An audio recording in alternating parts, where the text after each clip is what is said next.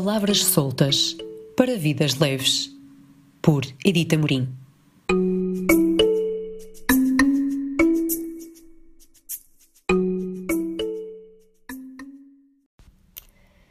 Olá de novo. Depois dos 10 primeiros episódios deste Palavras Soltas, saltamos para a segunda série.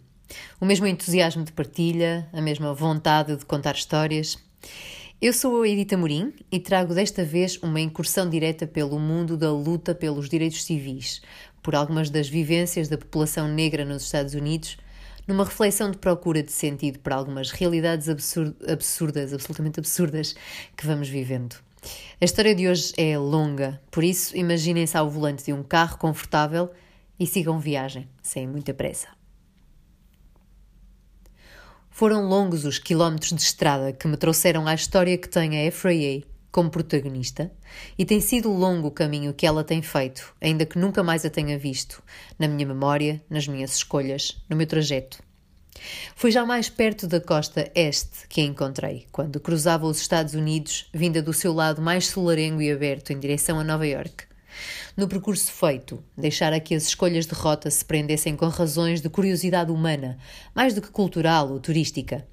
Eram as histórias que me seduziam as paragens dos passos, os desvios, as noites dormidas em motéis de beira de estrada, só por permitirem sentir mais as diferentes formas de vida que descobria quilómetro após quilómetro, nos tantos somados ao longo do atravessar do gigante espaço. Para chegar à FRA foi também algo assim. Toda a história dos direitos civis era um enorme motor de desvio. Uma estranha afinidade com todo o tema, com toda a história percorrida pelos negros nos Estados Unidos da América. A incrível estranheza de um grupo que necessitara procurar o reconhecimento de uma igualdade humana, num absurdo que a negara há tantos anos e que parece continuar presente. Fazia-me querer compreender de perto as lutas, as resistências, os contextos. Nos passos que pudera para isso, escolher pousara já no museu, na casa, nas ruas de Luther King. Passara dias em Atlanta, a viver os dias com afro-americans que abriam, abriam histórias em nome próprio, feitas de lutas ainda travadas, e a frequentar espaços onde a minha cor da pele era a exceção e não a regra. Conhecer os movimentos de New Orleans, num porto de mar e música que albergava pontos fulcrais da história, perderam-me nas ruas de Montgomery, imaginando Rosa Parks, na parte da frente do autocarro onde bateu o pé. Estivera diante da reconstituição do bar onde um dos mais conhecidos episódios de resistência passiva ou resistência não violenta tiveram lugar. Tudo se entrelaçava e construía a história real que eu tinha mesmo vontade de conhecer desde dentro e mais a fundo. Mas o ir ao fundo só se dá, vou aprendendo devagar, pela imersão da pele quando esta se arrepia, e não só do cérebro quando este processa. Precisava, por isso, de sentir no próprio corpo mais sobre o estar dentro desta história, sobre o ser parte dela em primeira pessoa. E foi isto que contei numa noite quente de agosto, à couchsurfer um pouco excêntrica, que nos albergara por um dia no seu ashram perdido no meio do estado de Alabama. Enquanto tomávamos o chá da manhã, ela ouvia com atenção e disse-me: Eu sei, olha, que os vossos passos vos guiam para norte e que parece haver coisas mais apelativas ou pelo menos mais conhecidas para visitar deste movimento que te interessa. Mas se o queres conhecer desde um ponto que recordes sempre, precisas de voltar para trás e conhecer a Efraie. Não há muito que eu te possa dizer para a descrever. É esta mulher. Só o facto de ser uma estranha guardião de coisas que não se podem narrar. Ora, voltar para trás é uma das frases que eu mais abomino, e mais ainda quando os dias estavam já contados para um aluguer de carro com prazo, no meio de um verão absolutamente tórrido e com uma descrição da estrada que dava medo enfrentar. O lugar que propunha esta outra, esta mulher, para visitar a tal outra, de quem falara, ficava no meio de um nada ainda mais nada, e apesar de não muito afastado, fazia demorar qualquer chegada. Selma, a cidade de que falava, ficara isolada de acessos no momento em que as planificações urbanísticas se politizavam e podiam decidir isolar lugares por castigo e retaliação. Tinha sido o caso de Selma, esta cidade encantadora junto ao rio, ampla, luminosa, esquecida com o passar dos anos pelos fraquíssimos acessos de que a tinham dotado, desde a altura em que muito se preparava nas suas margens, na década de 60. Tinha sido ali que três grandes marchas de, de protesto pela liberdade de voto da comunidade negra se haviam iniciado. Uma delas nem chegara a iniciar-se, já que a forte carga policial impedira qualquer avanço.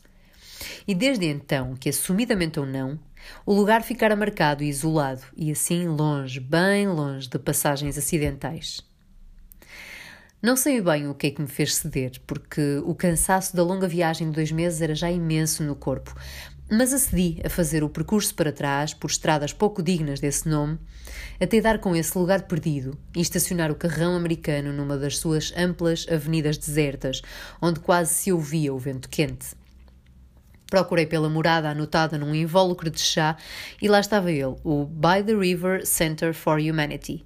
Tudo por descobrir. No entanto, em vez de correr para a porta e ceder à curiosidade que dizia: Tu tens mesmo que a conhecer, instalei-me no bar do lado a beber um refresco gelado.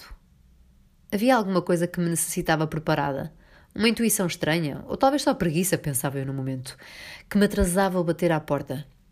Há razões que só se ganham depois, com todo o sentido, e essa foi uma delas. Era preciso uma antecâmara para estar pronto a mergulhar no universo da FRA sem pressa nem urgência. Era preciso lanço.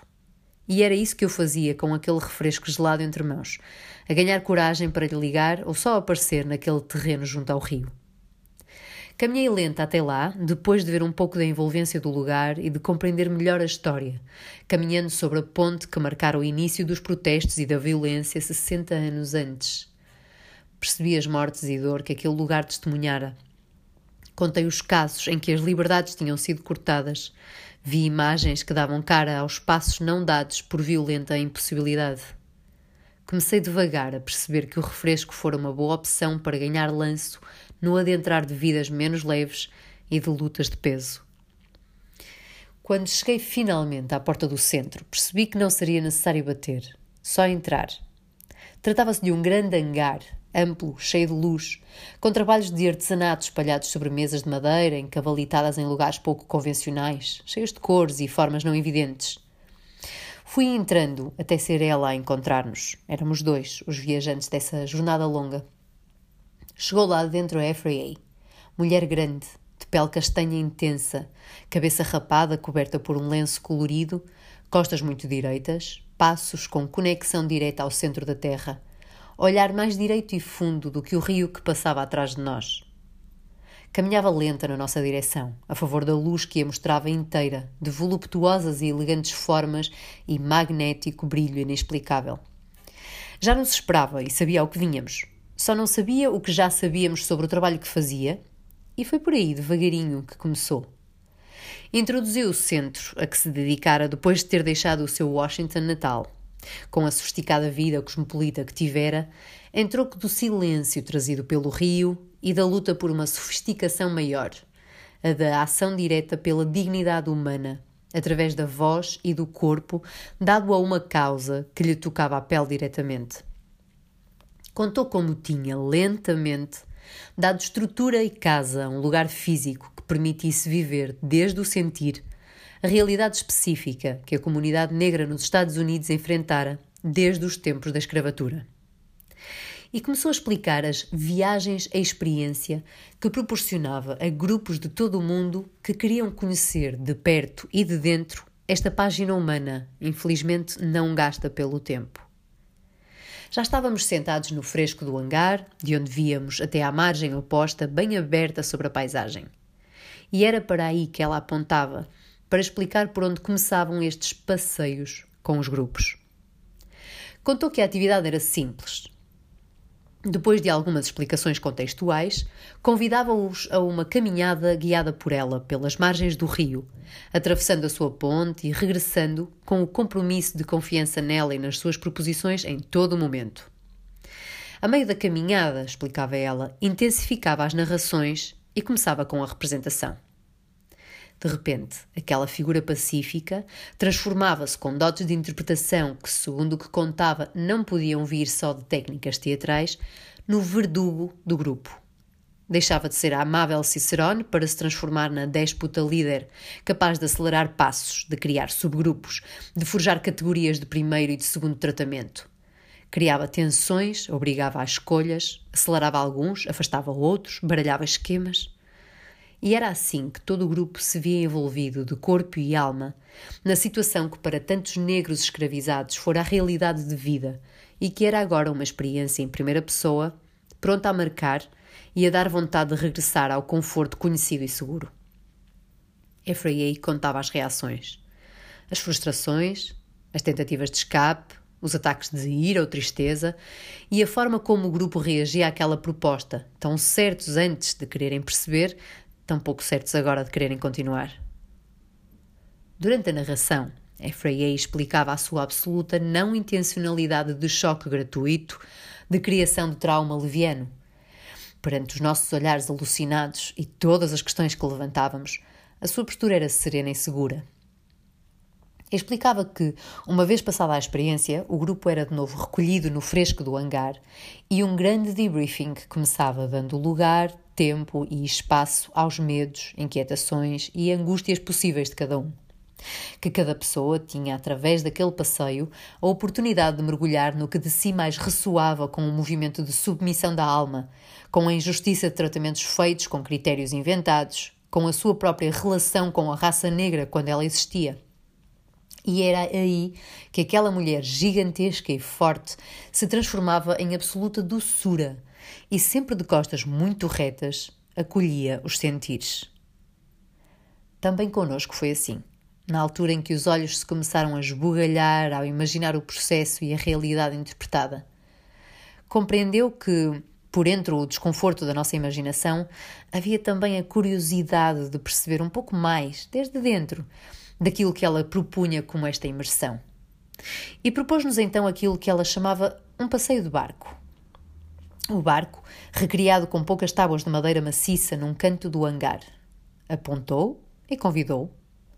Fomos sem hesitar, sem medo do que viesse, com uma absoluta confiança naquela estranha, mas sem grande confiança na gestão que faríamos do que ali se propusesse. A deixou-nos entrar e fechou a porta atrás dos três. Ficamos de pé, contra a madeira de cheiro intenso. Absoluta escuridão nenhuma percepção sobre o tamanho real daquele espaço ou das peças que o compunham. E uma voz, que continuou a ser a dela, mas que parecia ganhar mais corpo, mais força, outra dimensão, começou então a narrar. A narrar a quantidade de gente à nossa volta. O intenso cheiro a suor, por sermos muitos.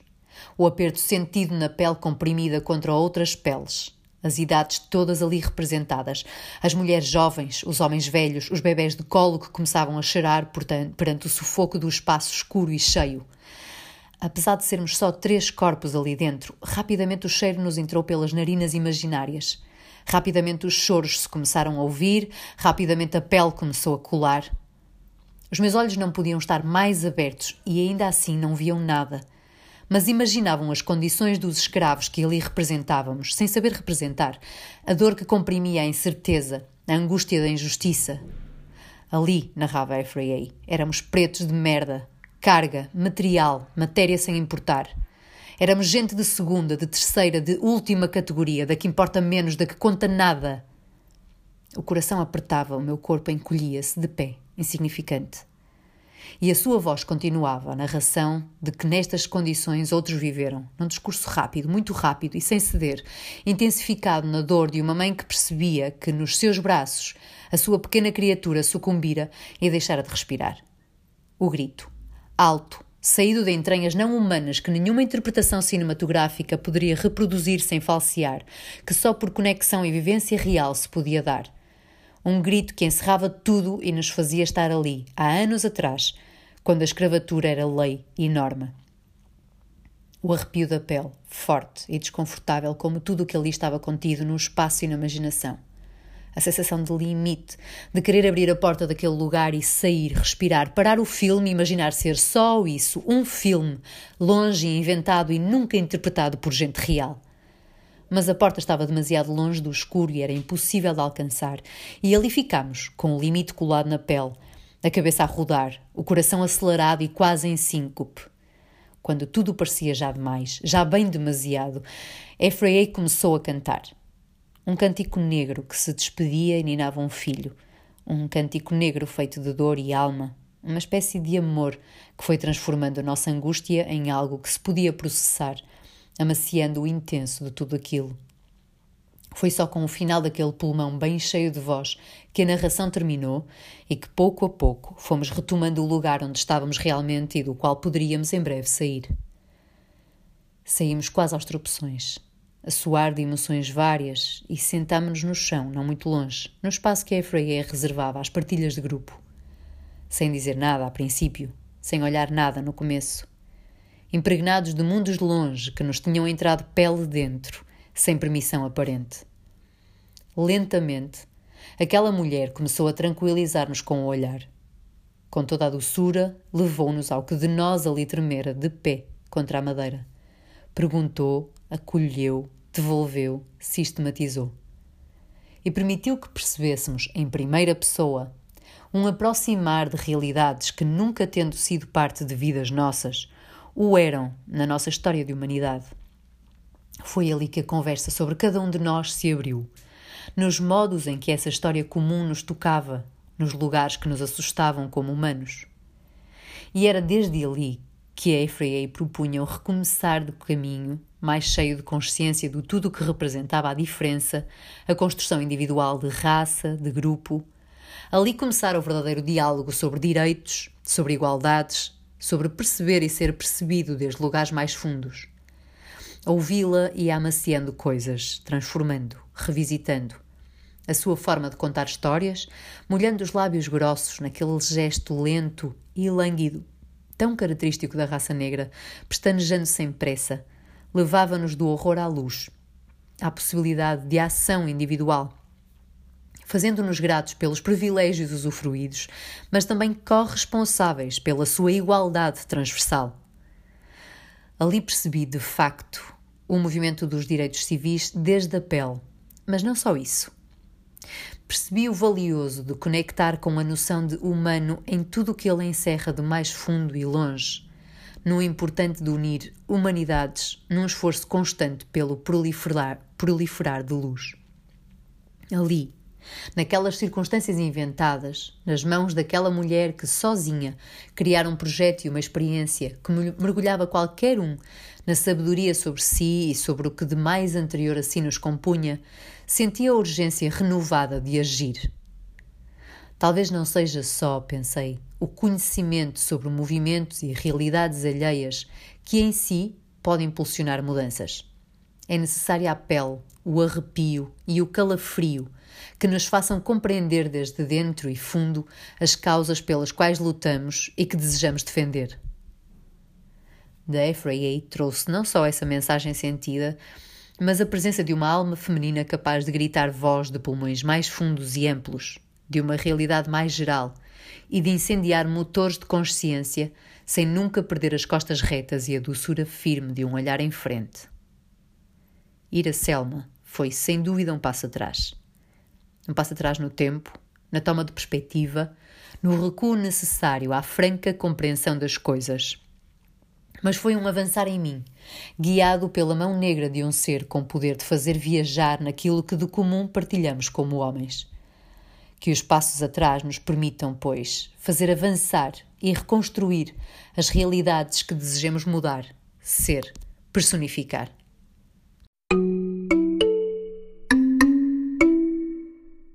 Palavras soltas para vidas leves, por Edita Morim.